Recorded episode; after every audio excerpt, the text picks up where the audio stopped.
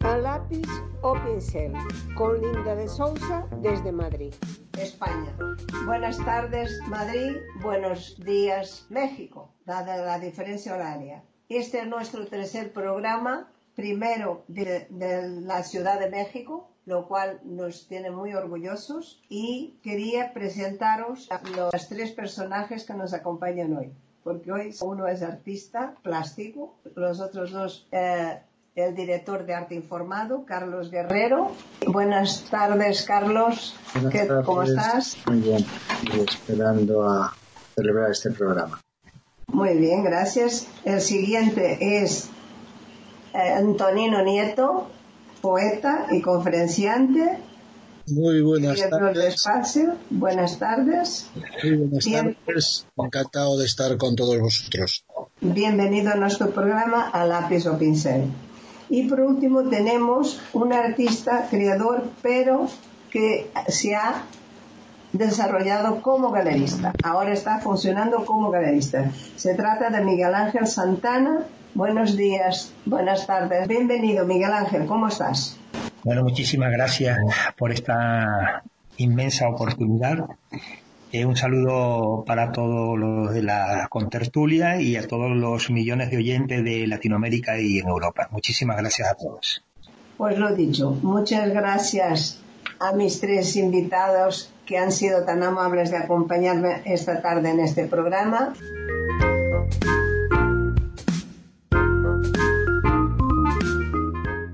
Y empiezo, Carlos Guerrero, periodista y empresario de la información, director de arte informado, cofundador en 1982 de Ali Market, hoy grupo periodístico con casi 100 empleados y uno de los referentes europeos en información económica sectorial. Desde 2006, Carlos Guerrero emprendió un nuevo proyecto informativo, Arte Informado, con el objetivo de clarificar y poner en valor las complejas relaciones de un mercado tan poco transparente como el de las artes plásticas. Y hacerlo teniendo en cuenta los cambios tecnológicos y de concepto en cuanto al producto informativo que nos estaba aportando Internet. El último resultado de este empeño ha sido el recién lanzado algoritmo Arte Informado, que visualiza la evolución de más de 12.000 artistas iberoamericanos, atendiendo a las exposiciones que realizan, los premios que ganan, las colecciones en que están, las galerías que les representan o los comisarios con los que trabajan. Una nueva herramienta esta que busca aportar la máxima visibilidad a los distintos operadores del mercado del arte iberoamericano, artistas, galeristas, comisarios, museos y coleccionistas. Dado tu larga experiencia y contacto con artistas, galeristas y coleccionistas, te pregunto tu opinión sobre lo que tenemos que hacer los artistas para llegar no solo a los galeristas, sino sobre todo a los coleccionistas, que al final son los que adquieren e invierten en el trabajo de los artistas. Por último, me gustaría que nos informaras un poco más, en profundidad, sobre el recién creado algoritmo Arte Informado, sobre el que todos tienen mucha curiosidad de saber qué les puede aportar, dado que no acaban de entenderlo a fondo. Por favor, Carlos, esclarécenos. Pues es difícil esclarecer en un momento de tanta confusión como el actual, diría yo. Pero bueno, voy a tratar de, ayudar a poner un poco de luz en este mundo oscuro que nos rodea, ¿no? Sí, que nos está tocando vivir.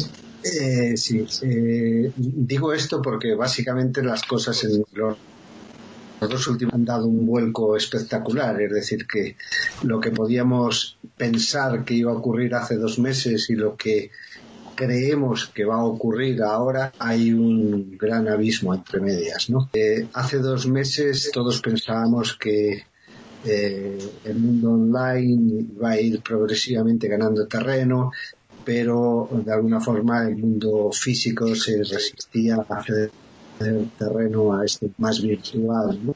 Eh, lo que ha ocurrido en estos dos meses, en solo dos meses, en ocho semanas, es que todos tenemos la sensación de que el mundo online eh, se va a imponer de forma definitiva eh, a veces y, y, sobre todo teniendo en cuenta la evolución de la crisis COVID COVID-19, que vamos a estar dos años o un año como mínimo viviendo más en lo virtual que en lo real. Eh, eso como primera, como primera conclusión. Después diría que eh, precisamente este, este, mundo virtual que, que, nos está rodeando e imponiéndose de forma muy abrupta eh, va a permitir, por contra, impulsar el mundo más cercano que tenemos es decir, impulsarla gracias a ese, a ese mundo virtual que nos, en el que estamos inmersos, vamos a poder impulsar lo más cercano. Es decir, hace poco un galerista nos decía eh, que eh, está claro que en este cambio que estamos viviendo necesariamente tendríamos que reinventarnos y tendríamos que empezar a reinventarnos desde lo más próximo, lo más local, ¿no? sin dejar de pensar en que lo global es el, terreno en, el que vamos a tener que acudir también, básicamente porque lo local puede acabar interesando cada vez a determinados públicos en el mundo global. La palabra globalización es una palabra que lleva ya algunos años en el vocabulario de los que nos ocupamos del mundo de Internet y creo que en este momento es cuando realmente está empezando a tomar sentido. Es decir, que sí que habrá un mundo más virtual, pero eh, tendremos un mundo local mucho más rico también. Con lo cual yo creo que ahí están las, dos, las dos líneas fuerza del futuro más cercano. Es como lo vemos nosotros. Respecto a la pregunta que me hacía sobre el algoritmo, eh, te diré que básicamente el algoritmo este es uno de los algoritmos tontos y buenos que algunos llaman, porque los hay malos y perversos también, ¿no? Pero este, eh, como tonto y bueno, lo único que hace es medir la información que tenemos publicada en la página y, eh, darle un, número, un valor que es lo que eh, define la evolución de los artistas en función de la notoriedad, no en función del valor de la obra o del valor del artista como tal, sino de la visibilidad que ha tenido en los últimos años a partir de las exposiciones que ha celebrado, los premios que ha ganado, las galerías que la representan, en las colecciones en que se sabe que está o eh, en los comisarios que han trabajado con él y eso es básicamente. Es decir, luego hay una segunda, además del índice de notoriedad, tenemos lo que llamamos el ecosistema ahí, que viene a significar eh, lo mismo, lo mismo, pero ya no eh, representado en un índice evolutivo de notoriedad. Eh, entonces, eso es el algoritmo, por un lado es el índice de notoriedad que mide la evolución de los artistas y por otro lado es el ecosistema o lo que eh, evidencia es eh, las relaciones que ese artista establece y con quién las establece de forma más, más notable. ¿Y eso en qué puede ayudar al artista? ¿Al, artista a conocerse a sí mismo o a que le conozcan los demás? Eh, al artista le puede ayudar de distintas formas. Por un lado, eh, todos los artistas buscan, eh, se hacen una primera pregunta, ¿quién me podría exponer? ¿no?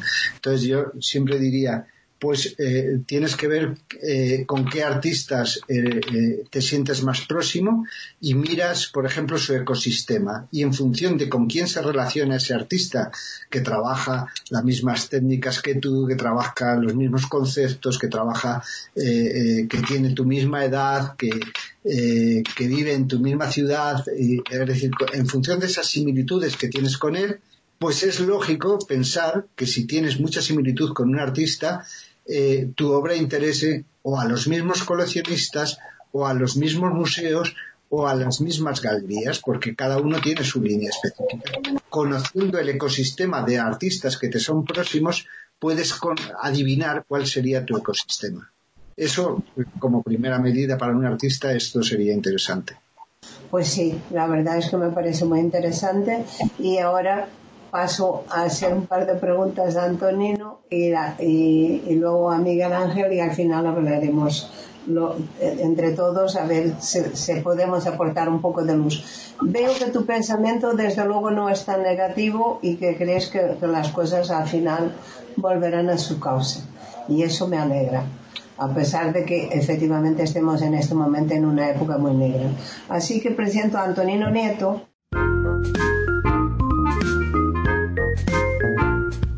Conferenciante, poeta, videoartista, creador de espectáculos y rituales en los que aúna poesía, artes plásticas, circo, performers, orquestas sinfónicas, ballets, contando con el público, quien considera es mejor para transmitir su idea del paraíso, dando lugar así a nuevas tradiciones. Utilizando castillos, cementerios y mataderos como escenarios para estos espectáculos, donde recreó obras de las que destaco el Requiem de Mozart, el Gloria de Vivaldi, la Carmina Burana, la Misa Solemnis de Beethoven, entre muchos otros. Pionero del video danza, sus obras se han visto en el Museo Nacional Centro de Arte Reina Sofía y en festivales de Alemania, Portugal y España. Ha participado en muestras y recitales en diversas universidades, foros culturales o en el Monasterio de Silos Colaborador habitual en libros colectivos, programas de radio y revistas culturales, lleva cinco años organizando en Madrid el Festival Internacional de Poesía Palabra en el Mundo. Coordinó y presentó los encuentros mensuales de artistas latinoamericanos y españoles en su propia lengua con su propia voz, en el Palacio de la Prensa de Madrid. Se encargó de coordinar y presentar durante cinco años en la Sala de Ámbito Cultural del Corte Inglés de Madrid el ciclo musical Desenchufados y el ciclo de teatro Todo Teatro. Miembro de la Plataforma de, la Cultura y miembro fundador del Comité Español en Defensa de la Amazonía Ecuatoriana, fue premio Escriduende al mejor antólogo en la Feria del Libro de Madrid 2013 sus poemas han sido traducidos al gallego, alemán, ruso e inglés. Con esta pequeña muestra del extenso currículum de nuestro invitado, pasa a preguntarle cómo ve desde su perspectiva de creador en varios frentes del arte la evolución de las manifestaciones artísticas después del COVID-19. Por favor, Antonino. Empezaría primero, primero de nada, por poner en valor a los creadores y al, y al arte en general, porque eh, se le está ninguneando por, por todas partes. Eh, aquí en, nuestro país hace poco el Ministerio de Cultura, ahora parece que está rectificando, pero en principio eh, hizo unas manifestaciones, pues bueno, dando un poco de lado a todo el tema de, la cultura. Parece que ahora ha rectificado y se empiezan a, empieza a tomar un, camino, eh, digamos, mejor.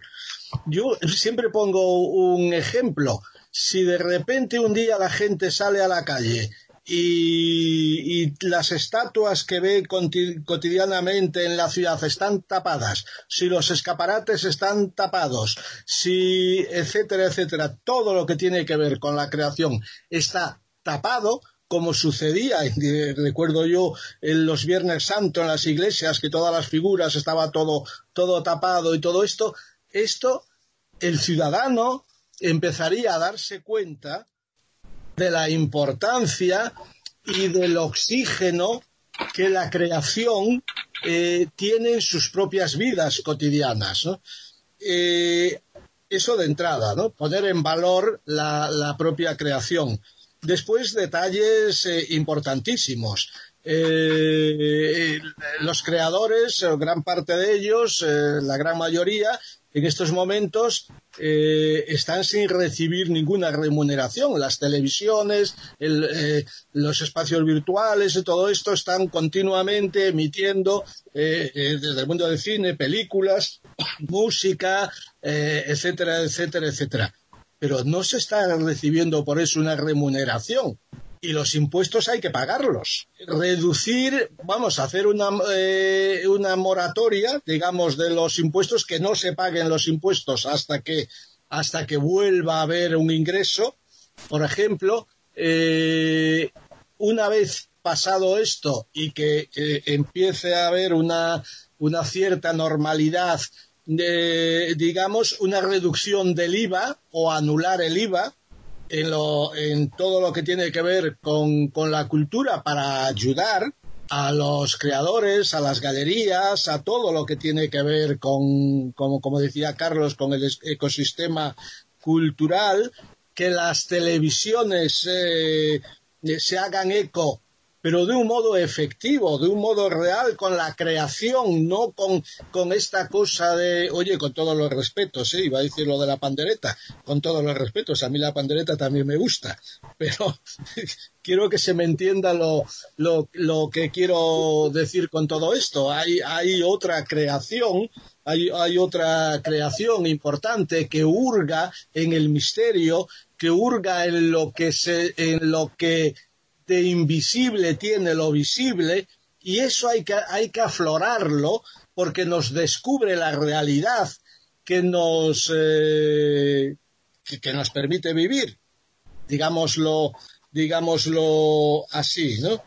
Entonces, eso son cosas, un canal público, por ejemplo, abierto a todos los artistas, pero con patrocinio, con patrocinio privado, que, que, que hubiera una simbiosis, una armonía entre lo público y lo, y lo privado, sin que lo público, como suele suceder en muchas ocasiones, imponga de un modo absolutamente, voy a decirlo, dictatorial, su, su, vamos, su parecer, digámoslo suave. Suave Parece, dado 15 millones de euros a las televisiones, que esas sí están subvencionadas, para que digan lo que quieren. Y también han subvencionado la danza y pagamos las películas y luego las pagamos cuando vamos al cine. Sin embargo, los artistas plásticos, los creativos, los que hacen instalación, esos no tienen ninguna ayuda. Hay una discriminación muy grande. Claro, claro, absolutamente. Pasa con, con los poetas, con, con, con los escritores. Eh, eh, tenía un, una amiga, una mexicana además, Patricia Lauren, una, una gran novelista eh, mexicana. Yo di una conferencia sobre el estado de la cultura hace unos meses y, ella me aportó un, pequeño detalle, pero importante. Dentro de la poesía, por ejemplo, de, la literatura en general, cobra el editor, cobra el, distribuidor, cobra el maquetador, cobra el corrector, todos cobran menos el autor. O el que menos cobra, o el último que cobra es el autor. Claro, habrá que cambiar eso. No, puede, no puede ser, pues claro, con los artistas plásticos tú me estás diciendo eh, pasa algo parecido. Y después otro que, otra cosa que para mí me parece primordial, que llevamos años hablando de ello. Yo recuerdo cuando César Antonio fue ministro de Cultura, que eh, pues en algún momento se habló de la ley de mecenazgo. Después, cuando llegó Rajoy, eh, nosotros tuvimos una comida con el secretario de Estado de Cultura y también habló de la ley de mecenazgo, seguimos en ella, seguimos sin ella. Me parece fundamental una ley de mecenazgo. Sí, han hecho algo muy extraño, según decía eh, José Gabriel Astudillo, nos ha comentado en el primer programa, pero no acaban de desarrollarle, lo que han hecho no vale para nada. Claro, exacto. Es que, es que aquí hay un gran agujero negro eh, que lo camuflan como igualdad de oportunidades, que es la burocracia. Y la burocracia de igualdad de oportunidades no tiene nada. Es el gran agujero negro. Uno de los grandes agujeros negros de este país. Para, para cualquier cosa te piden 50 papeles te gastas un dineral en tiempo, en dinero, en esos 50 o 50 mil papeles para que al final te vengan con el no por ejemplo. Salvo, salvo a los elegidos, claro. Ah, este país también es un país de elegidos, en ese sentido, ¿no? O sea, que tú ves, eh, yo quería saber, eh, como tú trabajas en varios frentes y haces instalaciones y montajes, quería saber cómo ves tú los, los, artistas que están trabajando en esa línea, cómo van a poder expresarse, cómo vas a sacar unos bailarines al, al palco y tú que usas el público como artista, cómo vas a hacer que pueda la gente estar junta y funcionar y expresar lo que estamos acostumbrados a ver. ¿Crees que también eso vamos a tener que cambiarlo? Podríamos transformar el, mundo, la ciudad, eh, en un gran, una gran sala expositiva de arte. las galerías, en el, arte en las galerías, eh, eh, claro que sí, pero también en los espacios públicos, en los edificios públicos, en los ministerios, en todas partes. En todas partes el, arte, los artistas.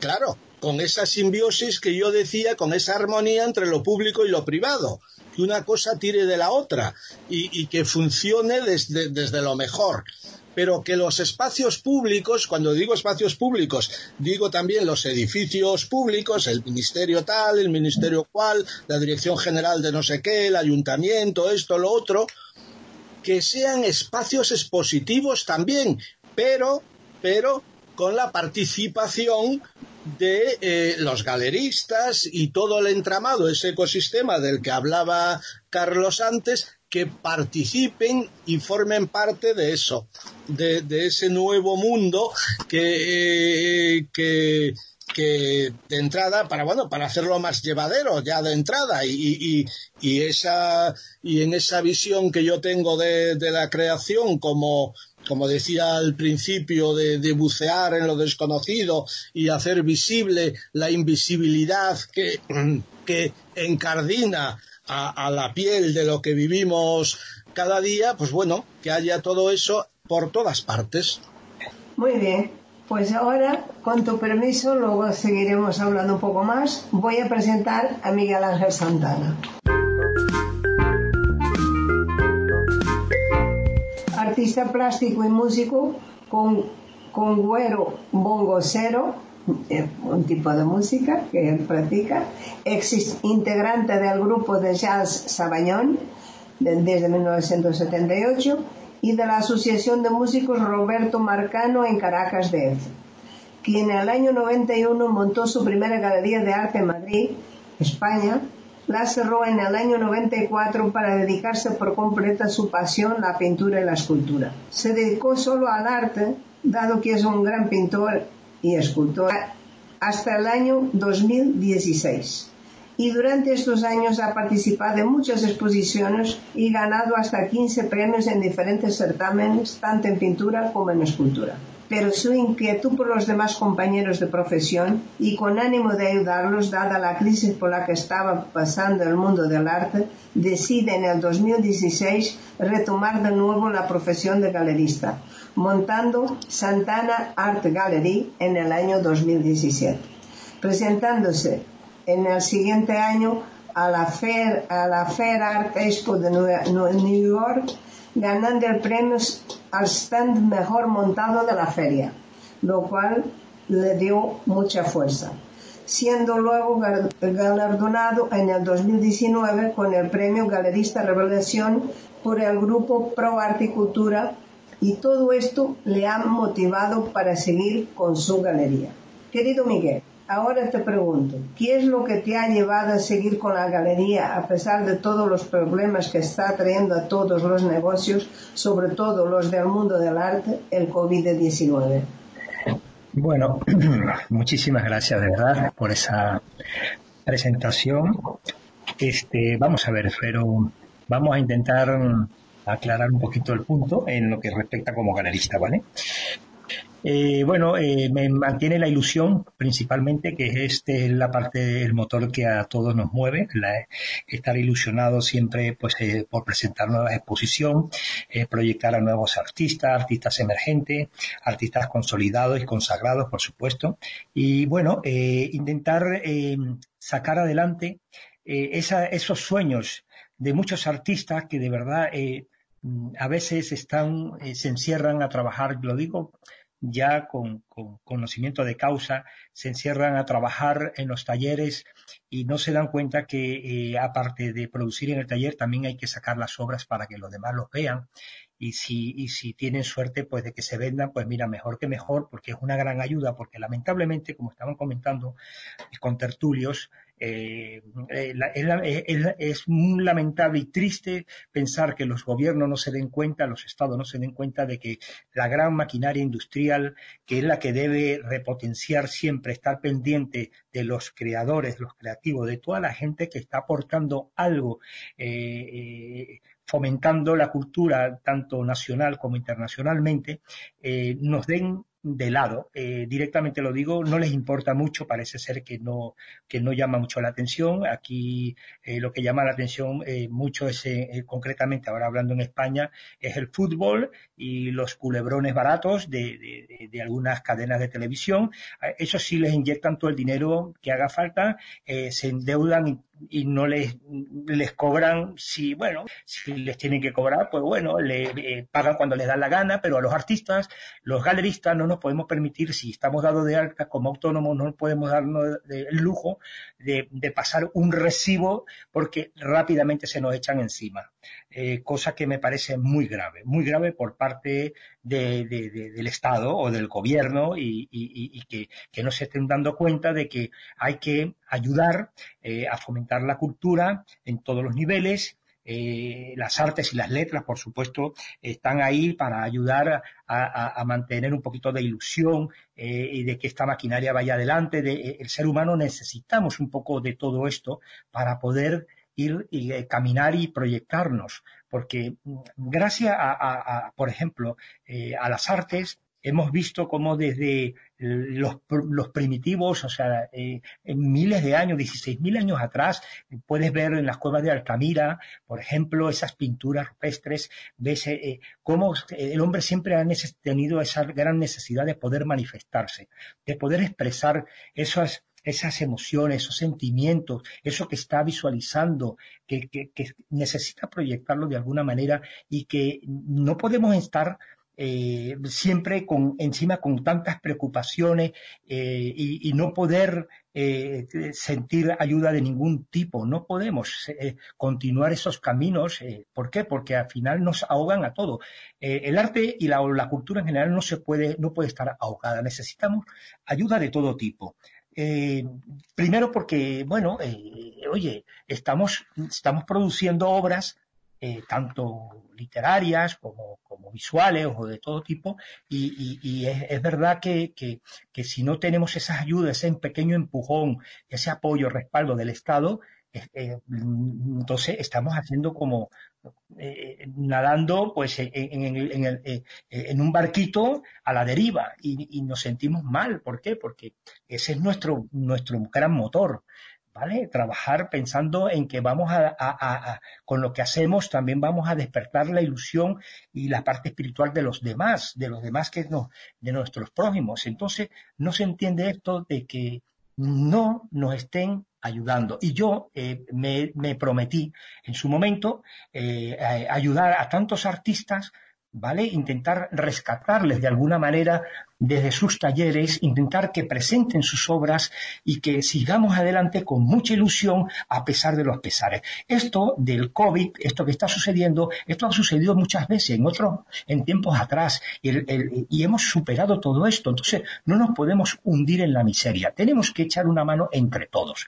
Pero los estados también tienen que mm, intentar mm, ver, visualizar un poquito más a fondo lo que es el, artista, la creación en general, la creación artística en general. Eso es lo que yo podría más o menos mm, decir por aquí, así a voz de pronto, ¿no? Y bueno, pues no sé.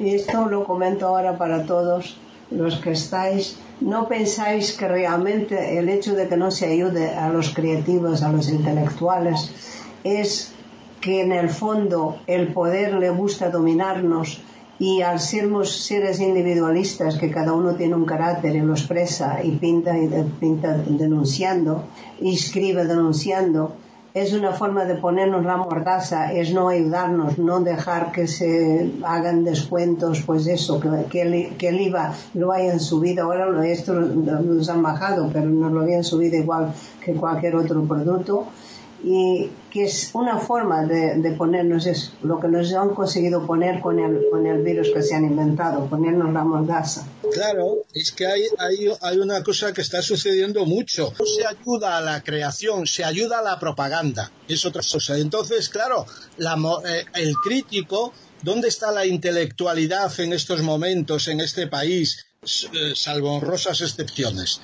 Pero en general, ¿dónde está? Es que no se la ve por, por ningún lado. Ya digo, salvo honrosas excepciones, porque entre otras cosas, eh, a la cultura la tienen pues, pues eso, al que se le da el mendrugo, el mendrugo de, vez en cuando para que haga eso, haga la publicidad, haga eh, la propaganda, eh, diga el sibuana, todo este tipo de cosas porque están transformando la cultura en el soma. Eso es un grandísimo problema. Y eso está sucediendo más que nunca en estos momentos. La censura es una medalla prácticamente en estos momentos. Y eso es inconcebible e insoportable. Estoy de acuerdo contigo. Carlos, ¿tú qué piensas? Bueno, yo quizá no, soy tan, tan negativo. Pienso que el mundo del arte, al menos el que más conozco yo, que son las artes visuales, es un mundo muy individualista y evidentemente eso lo aprovecha el sistema para eh, no hacernos caso, prácticamente. No, yo creo que, aprovechando el individualismo propio del mundo del arte y en concreto de las artes visuales, que no es eh, no, es que sea nada negativo, es, es una señal de identidad, es decir, el artista quiere emerger por encima de los demás y quiere que se le llame la atención y que y, creer que es el que realmente está aportando y esto es muy noble y muy saludable por otra parte, ¿no? Eh, sin embargo, precisamente eh, esto lo que es utilizado por el sistema de alguna forma es para poner, para decirnos, poneros de acuerdo primero y después venís a pedir, ¿no? Entonces, como no, no somos capaces de ponernos de acuerdo, o el mundo del arte no es capaz de ponerse de acuerdo, pues entonces aprovecha esta circunstancia para no hacernos gran caso. Bueno. Y en, y en otros tantos temas, ¿no? Sí. Yo pienso que la individualidad es muy importante en el artista porque no es porque quiera estar por encima de otros, sino para ser reconocido. Es una ansia de reconocimiento. ¿Estás de acuerdo, Miguel Ángel? Yo, bueno, no sé. Eh, eh, solamente yo pienso en la parte individual cuando estoy creando nada más, cuando estoy en mi, en mi fase creativa. Eh, a partir de cuando ya yo salgo de mi estudio hacia afuera, intento, busco la parte, eh, juntarme, pues crear lo que se llama esa asociación para agarrar fuerza, porque bien es verdad que nos necesitamos unos a los otros. ¿Vale? Es importantísimo. Estoy de acuerdo. Lo hablábamos la semana pasada de que ahora era el momento de solidaridad, de apoyarnos todos unos a otros. Por eso te estoy agradecida que decidas seguir con la galería, que sé que es un esfuerzo, un esfuerzo grande que mucha gente no dará valor, pero que sí lo tiene, tiene mucho mérito.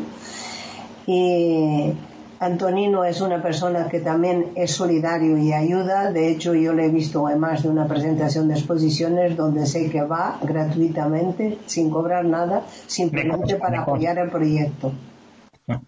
Sí, bueno, y, voy encantado, yo colaboro siempre, siempre que puedo, que se me pide y puedo, pues yo encantadísimo. me, gustaría decir algo sobre la creación, o mi visión de la, de la creación. Lo tengo aquí unos apuntes. Dice, la creación es carne. Más allá de lo virtual es carne, celebración, dolor. De lo invisible hace piedra y pie en el efímero vendaval de la eternidad. La creación respira y vive contra el tiempo, contra la soledad del nacido en su ventilar la finitud de lo infinito y representa, sin más, la alegría de la hora, de lo real por invisible e impuesto, de la imaginación como boca que alimenta y desnutre a la barbarie, contra toda representación es fuente y sed de lo irrespirable, porque la creación también surge desde la pesadilla del ser y trata de transformar, por si ello fuese imposible, esa pesadilla en gozo, somos la memoria de lo invisible. El artista lo sabe o lo intuye, y como la lluvia o el sol, crece lo indecible en palpable. En estos tiempos, como en cualquier otro tiempo función del insomnio que lo escrito dibuja en el nacido, esto desbroza el creador.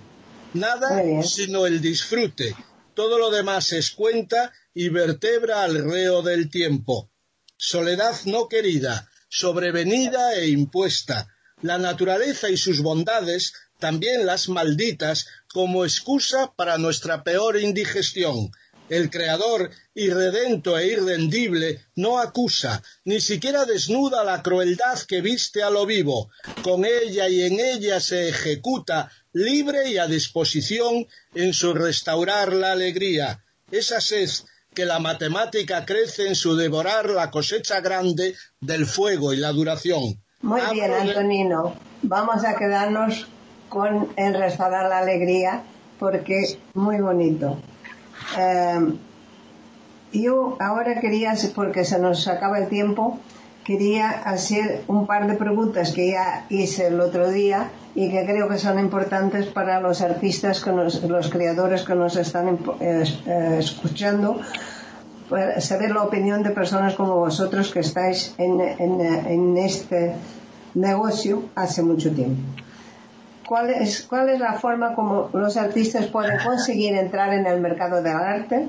Por eso preguntaba antes por el algoritmo.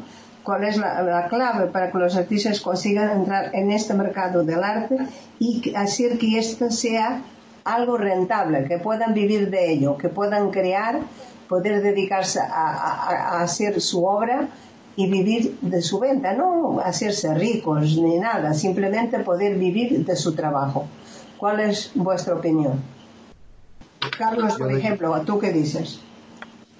Bueno, eh, es un proceso muy largo y complejo, es decir, y, no sería igual para dos artistas, es decir, cada artista debe buscar eh, el, camino más, eh, mm, más inteligente y más apropiado para su evolución, es decir, entonces yo lo que sí le diría es que lo que tiene que salir es a la calle, tiene que salir al mundo, tiene que, tiene, tiene que exponerse, tiene que presentarse, tiene que, eh, que decir aquí estoy yo y no solo estar en su taller, sino también estar fuera, ¿no?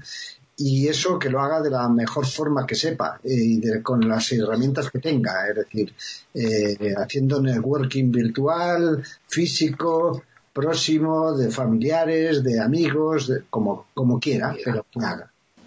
Sí, yo, eh, yo lo que decía al principio, estoy de acuerdo también con lo que dice Carlos al respecto, pero bueno, que eh, las administraciones públicas, desde los ayuntamientos, desde eh, las comunidades autónomas, desde el gobierno central, se apoye, se ponga a disposición de los creadores eh, los edificios públicos, por ejemplo, eh, las televisiones, etcétera, etcétera. Hay, hay una, eh, un proyecto que se llama Residencias de Autoconfinamiento, que están impulsadas por algunas asociaciones, la Neomudéjar y el Centro Cultural Español de Costa Rica, entre, entre otros, que, bueno, que quieren ayudar a la, a los creadores a que en este confinamiento puedan crear su obra y recibir una ayuda, una ayuda en metálico, por, por, lo que están haciendo en este confinamiento y después puedan, una vez que esto ya, bueno, se solucione de algún modo, pues puedan hacer eh, exponer esas obras que han creado en ese confinamiento, pero que de algún modo han recibido algún dinero, pues puedan llevarlo por galerías y por los diferentes países que eh, colaboran con, esta iniciativa. Esa es otro, otra posibilidad. Sí, ahora se han organizado muchas exposiciones online, se está vendiendo cosas, pues ha habido una donación para Cruz Roja que ha vendido ya unas cuantas piezas, precios más económicos, luego hay el COVID Art Museum, hay el, en ¿Cómo es el de cuarentena, Carlos? ¿Cómo se llama el tuyo? Cuarentarte, ¿no? Cuarentena, cuarentena.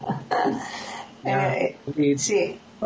Eso es una ayuda para eh, poner, eh, hacer visibles los artistas, para que vean quién está creando y está trabajando, y eso es algo que se agradece.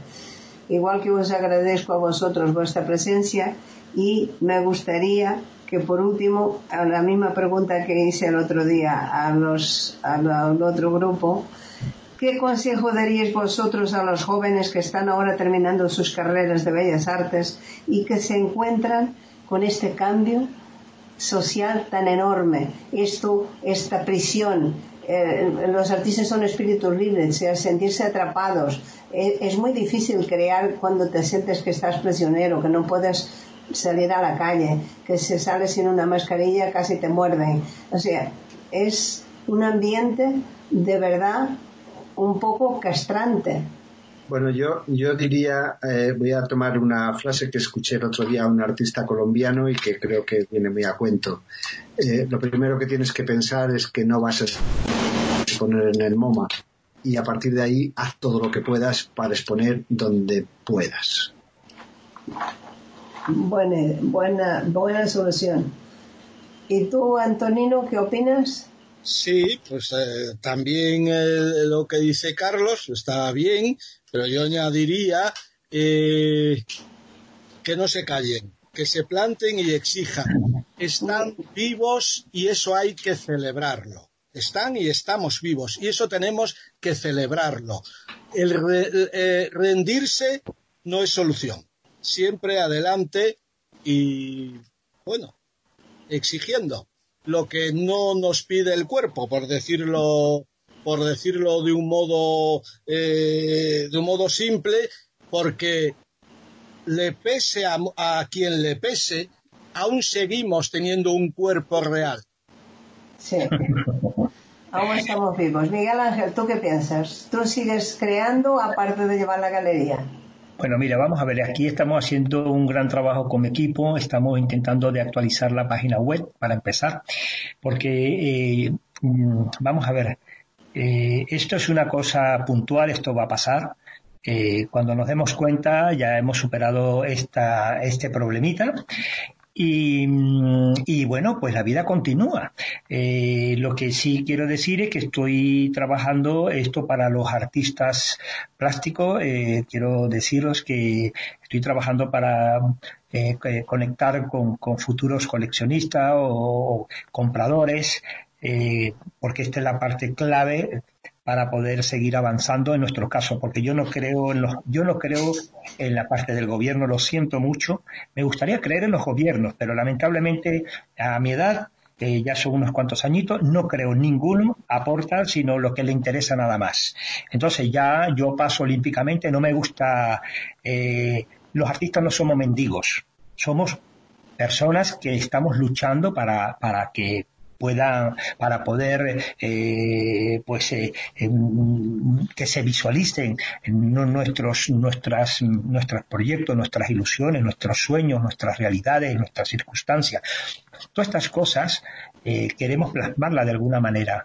Entonces lo que no puede ser es que estemos, que nosotros seamos lo, lo último de lo último, no puede ser, no puede ser, porque luego sí, para la fotografía, ahí sí están los artistas para hacerse la gran foto. Eso no puede ser. Esto tiene que cambiar. Pero bueno, todo va a llegar en su momento. Ahora, para mí lo principal es que tenemos que seguir avanzando, que el artista debe estar creando. Nosotros, yo que estoy en la parte también de la galería, pues debo eh, buscar la manera para que cuando arranquemos, reiniciemos nuestras actividades eh, con las exposiciones, pues ya más o menos tenga una buena cartera de clientes para que puedan comprar obras, esas maravillosas obras de arte que sé que este es un gran momento para sacar cosas maravillosas. Porque cuando uno se, a uno le encierran, al artista le encierran, está, es como un león encerrado. Pues ahí es cuando empieza uno a sacar esa fuerza, ese coraje, todo eso que, que tiene esa energía que tiene uno contenida, pues la va a expresar sobre un lienzo, sobre un papel, lo que sea. Entonces ahí en Santanar Gallery os quiero ver a todos de verdad, eh, proyectando, presentando las obras, porque la vamos a sacar muy, muy adelante. Y no solamente a nivel en España, sino también hacia afuera, porque también tengo mis socios en Nueva York, y están esperando que esto pase para que empecemos a trabajar, a mantener esa continuidad de exposiciones entre Nueva York y Madrid. ¿Vale? Y aparte de las ferias también, las ferias de arte internacionales, que eso también una manera de proyectar a los artistas plásticos. Y a, todos, bueno, pues nada, un abrazo muy grande y energía, muy ponernos en versión positiva, porque eso es importantísimo y que, que no nos van a eliminar así como así. ¿Vale? Pues me hace muy feliz porque veo que en general los tres estáis muy positivos y pensáis que vamos a salir de, esta y que saldremos fortalecidos. ¿Es así, Carlos? ¿Es así, Antonino? Porque Miguel ya nos ha dicho que sí. Sí, así es, así es.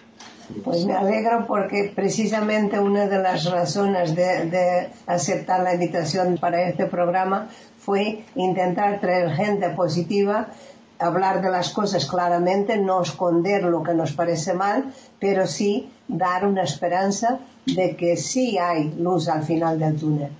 una cosita. Perdón, un inciso, por favor, Linda. Sí quiero invitar desde aquí, en este, en este programa que estáis haciendo, abierto al mundo entero, eh, quiero invitar a Carlos Guerrero y a Antonino Nieto y a ti Linda de Sosa y a Miguel Ángel Valdera también, si viene para Madrid, eh, para hacer una reunión en la misma galería y hacer un programa directamente en la propia galería, en el Paseo de la Castellana 190. Ahí estaré esperando con los brazos abiertos. A todos. Muy bien, Miguel Ángel. Eh, eh, tomamos nota de tu invitación y cuando se pueda, que de momento no se puede, pues ya lo pensaremos. Sí, sí, claro. Ya estuvo Duque ahí haciendo su presentación, su conferencia, por supuesto, también está más Gregorio Duque hizo una bonita conferencia en tu, en tu galería, sí.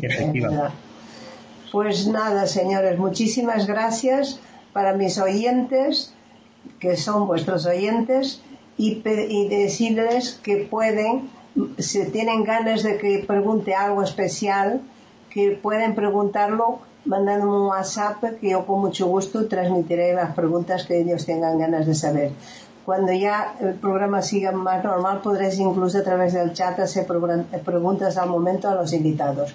También que el próximo programa tendremos la, la presidente, el vicepresidente y el de Relaciones eh, recursos humanos de la ONG Connecting Cultures, que precisamente lo que tiene es que lleva obra, en este momento son 25 países y la y obra de artistas con menos válidos eh, psíquicos, lo cual para ayudarles a que a través del arte también se recupere.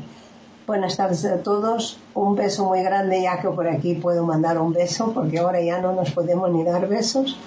Un beso muy grande a todos y espero oírlos el próximo jueves. Buenas tardes. Buenos días. Radio Gilal, programa a lápiz o pincel, emitido desde México. Muy buenos días.